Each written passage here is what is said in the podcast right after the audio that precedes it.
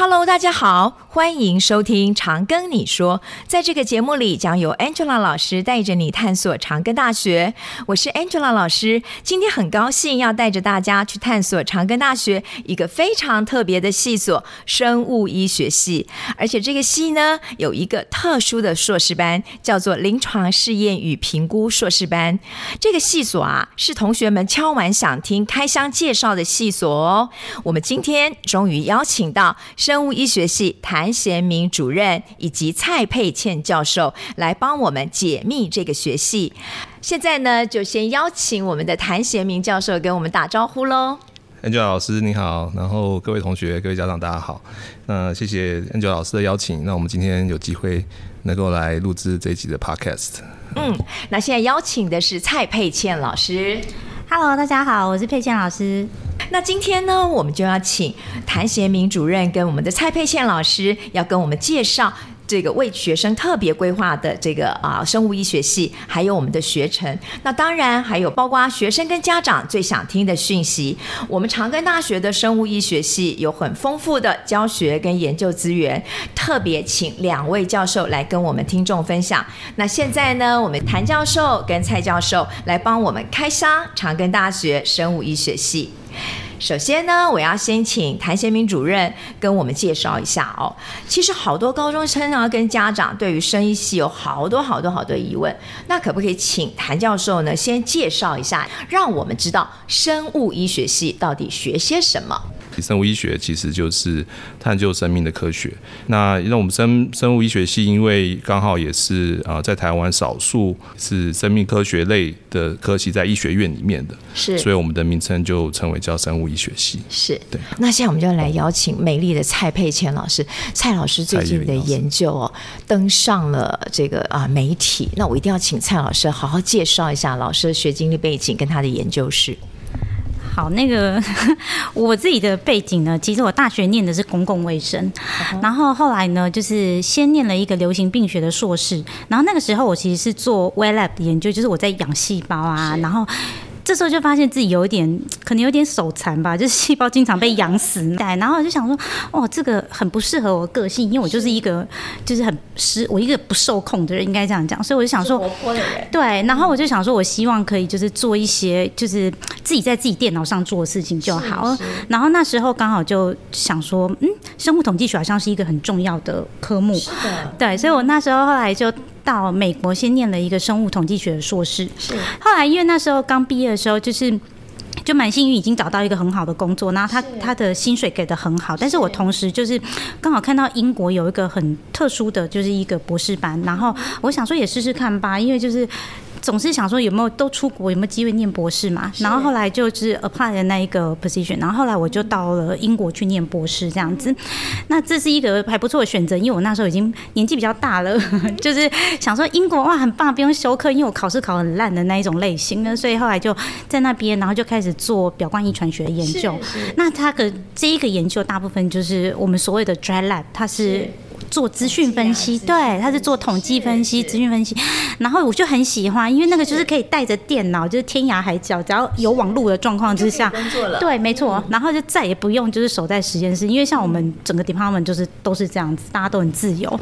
那所以我就后来就在那边念了，呃，我在英国待了大概六年左右，就是包括一小段的呃博士后的时期，然后接下来在四年半之前，就是因为我所有的家人都还在台湾，就是没有在过。哎，所以我后来就想说，那我就回来台湾，那就运气很好。那时候就是决定说，要走纯研究路线呢，还是就是要做教学比较相关的。然后刚好就是长庚那时候就是拿到了这个 position。那我老师那时候也是建议我说，哎呀，你这么爱讲话，我看你就去教书吧。然后我就想说，好吧。然后所以我就四年半前回来台湾，第一个工作就是在长庚这样子。那现在就是刚刚老师有提到，就是我还有继续做一些国际合作。那事实上就是跟我之前的原本的单位。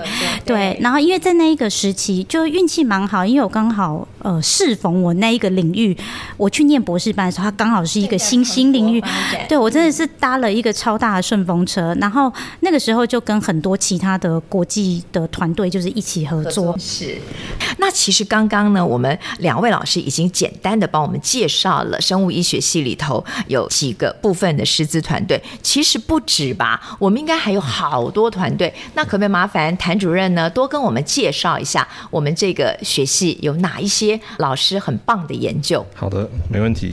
呃，我们生医系其实有二十位专任的师资哦，那每个老师其实都有自己个人的学术的研究特色。呃，那我们教师的研究的呃方向呢，其实都涵盖了呃生物医学。呃，领域里面非常前沿的一些主题哦。嗯、那因为时间关系，我没办法一一的去介绍。是，不过我呃稍微简化一下。各个领域的资讯哦，把它分为三大类。嗯、是，那第一类其实是呃属于比较基础的生物科学或是生物医学哦。那最主要就是譬如说发育生物学啊、神经生物学，这都是生命体里面最基本的一些呃生理的过程或者发育的过程。那有一群老师呢，其实就是参与在这个部分的研究。是。是那第二大类呢的老师就是呃属于。比较跟疾病相关的，嗯，OK 啊，譬如说代谢啊、老化、嗯、癌症生物学啊、嗯、免疫啊、病毒啊，呃，其中有两位老师哦，呃。郑美玲老师、郑郑老师跟陈怡婷陈老师，那他们就是代谢体学的专家。他们最主要就是想要研究，他们实验室有非常尖端的质谱仪的仪器哦，就一个仪器大概就是是在台北市买一栋房子这样子。真的？应该有应该有上上百上千对。哇哦！对我们长长庚大学，我觉得呃很重要的一点就是针对呃我们教师的研究。硬体的设备哦，其实是不手软的。我们其实是有很多的经费。嗯，对。那第三大类，那前面这两类其实就是刚刚蔡老师有提到，就是呃，wet lab。是。那 wet lab 最主要不是说你做实验做到一半身体就会死掉啊什么的，而是说呃研研究的耗材或者是材料里面其实都有一些缓冲液啊，或者是液体。对。所以就是一定会接触到比较湿的东西，不是说真的身体会变湿。当然，当然，当然。对，那。第三类我刚刚提到就是属于所谓的 dry lab，嗯，dry lab 就是比方说，呃，大部分都是面对的是电脑或是伺服器相关的工具，是是。那最主要这个部分就是生物资讯，是。那这也是在这几年非常非常重要，是呃新兴的一个生物的领域哦。嗯。那现在想请教一下我们的老师哦，其实现在有很多高中生啊，一零八课纲以后，他们非常重视在学校里面的素养。那不晓得老师们是否有接受啊高中生来申请到你的实验室来学习或者是探索？可不可以请主任告诉我们一下？好，呃，我等下再讲也会稍微提到一下课程。那我们其实呃我们。在大学部的学生，我们其实让大一进来的新生就已经有必修课程，是让同学们能进到实验室里面。是，所以从大一到大四期都有必修或选修的课程，嗯嗯，就是研究实作课程。所以我们系上的老师其实平常在实验室里面就已经有大专生在做专题的研究。是是是。那这几年其实也有跟我们呃邻近的高中也有合作。合作。嗯，这几年特别是武林高中的科学班啊，或是数理自由班，嗯，呃，他们都有。固定都有学生过来，因为他们本身就有一个专题的课程，对，所以他们会派呃学生会过来选实验室，然后跟老师们合作。嗯哼，呃，那这几年其实我们像刚刚提到陈雨婷陈老师，是，他有呃指导学生，然后在全国科展里面都有成绩，嗯，科成绩都还不错，不错哈。对，对呀，所以其实啊，很多的高中生、大学生啊，其实都很在意，很希望能够早一点进来了解一下到底老师们在做什么，同时其实。也做个人的这个能力、兴趣的探索。那所以，我们长庚大学其实教授们都很欢迎学生可以进来到我们的实验室。即使你觉得，哎，我可能来了这个老师的实验室，好像不太习惯，我还有别的老师的实验室可以去。是是的。那我们本校生医系的课程规划，可不可以请老师跟我们分享一下？教学目标部分，其实我们一直强调，就是说，我们希望训练。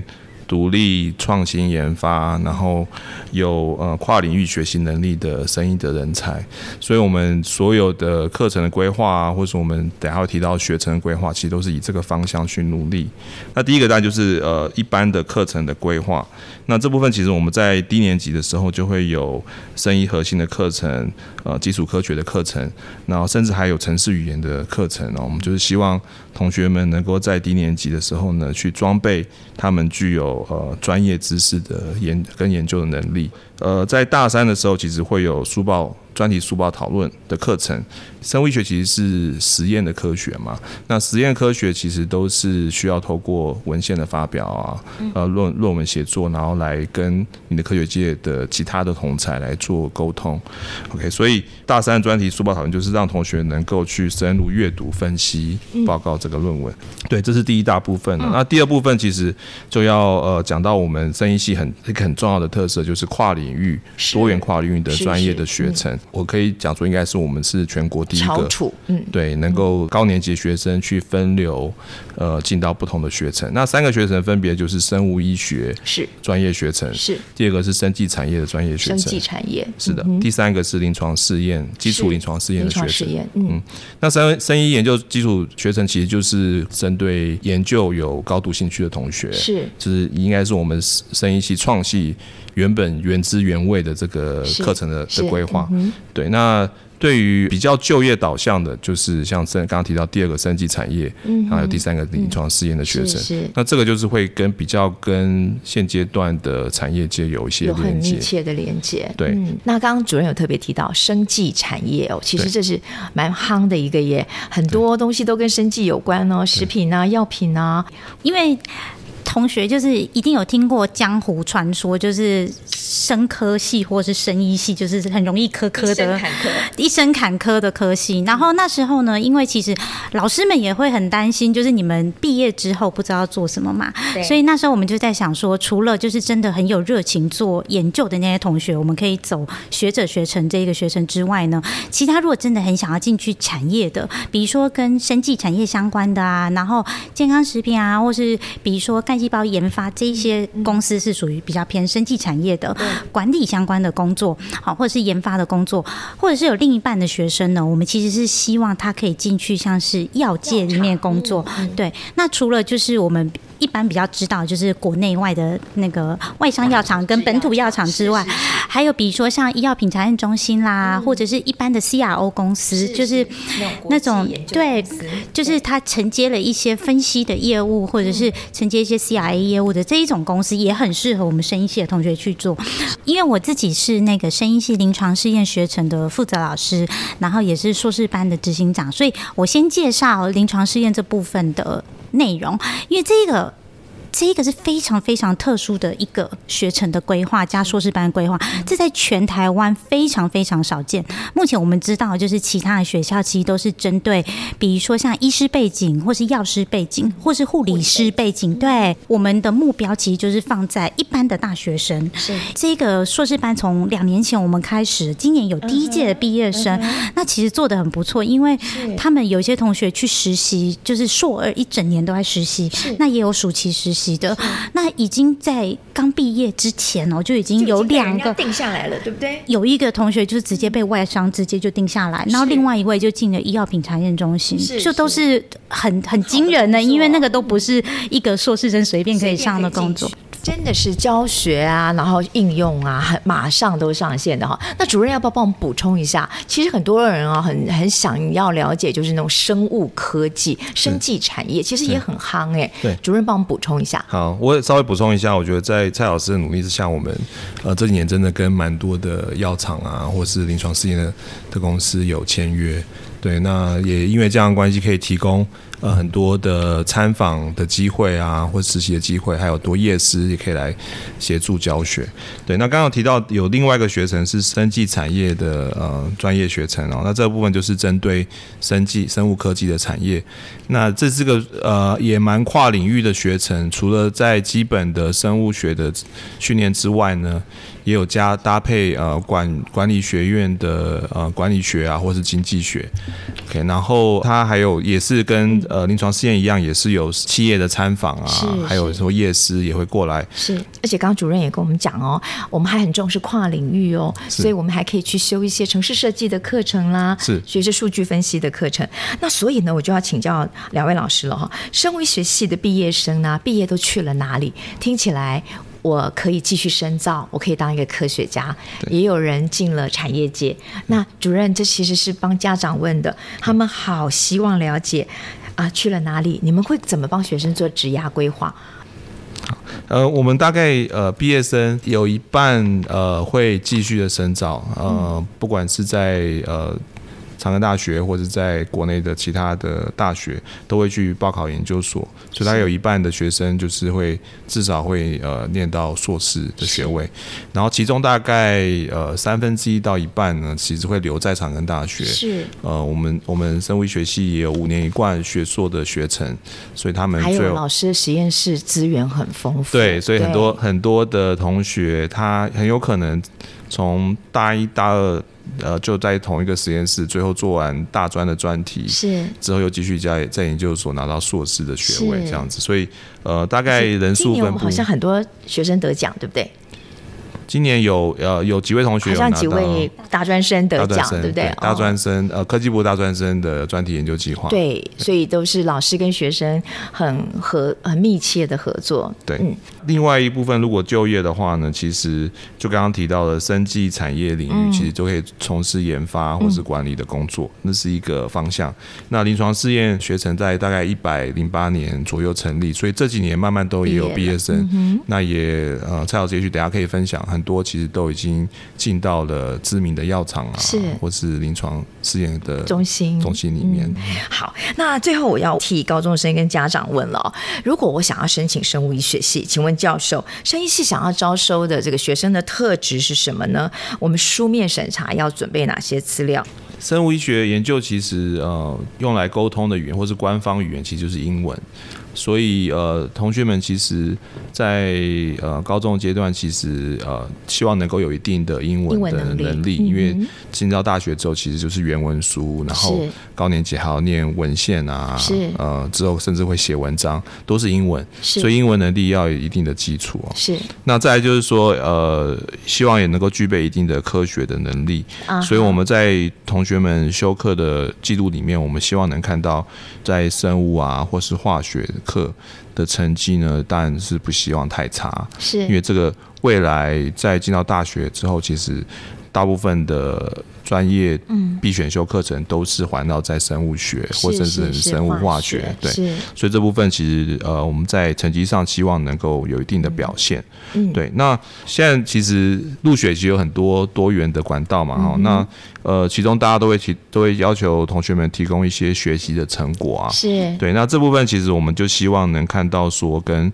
科学相关的一些研究成果啊、书面报告啊，或者是一些实作的作品，嗯，OK，不一定真的要跟生物相关，我觉得只要是你能够呈现出来说，你对于你有一定的科学的素养、软实力，或是有一定的一些学习的成果，是。我觉得这个都在老师呃在看你的资料的时候，对，就会觉得这个是哎，这是一个很好的证明，说哎，你真的对这个生物科学对是有兴趣的，对，那这是很重要的一个一个地方。我们也没有一定说你一定真的要跟生物学相关，刚刚有提到，所以我觉得总结就是说。呃，高中的同学们其实，呃，我知道，当然学学业的压力也很重。很那如果可以的话，其实。呃，当然要知道说，对自己知道的兴趣在哪里。那如果真的兴趣真的是你想做的，我觉得不要多，其实做几个你觉得真的符合你兴趣的，然后做一些有深入的一些成果。对，那我觉得这个其实，在大学端我们之后在审查的时候，这是一个会是一个很好的、很加分的一个老师会喜欢你的这个地方。没错，对。哇，今天呢，我们非常谢谢谭主任呢，跟我们的蔡教授跟我们做的这么多的分享哈。那不晓得两位老师还有没有什么要补充的？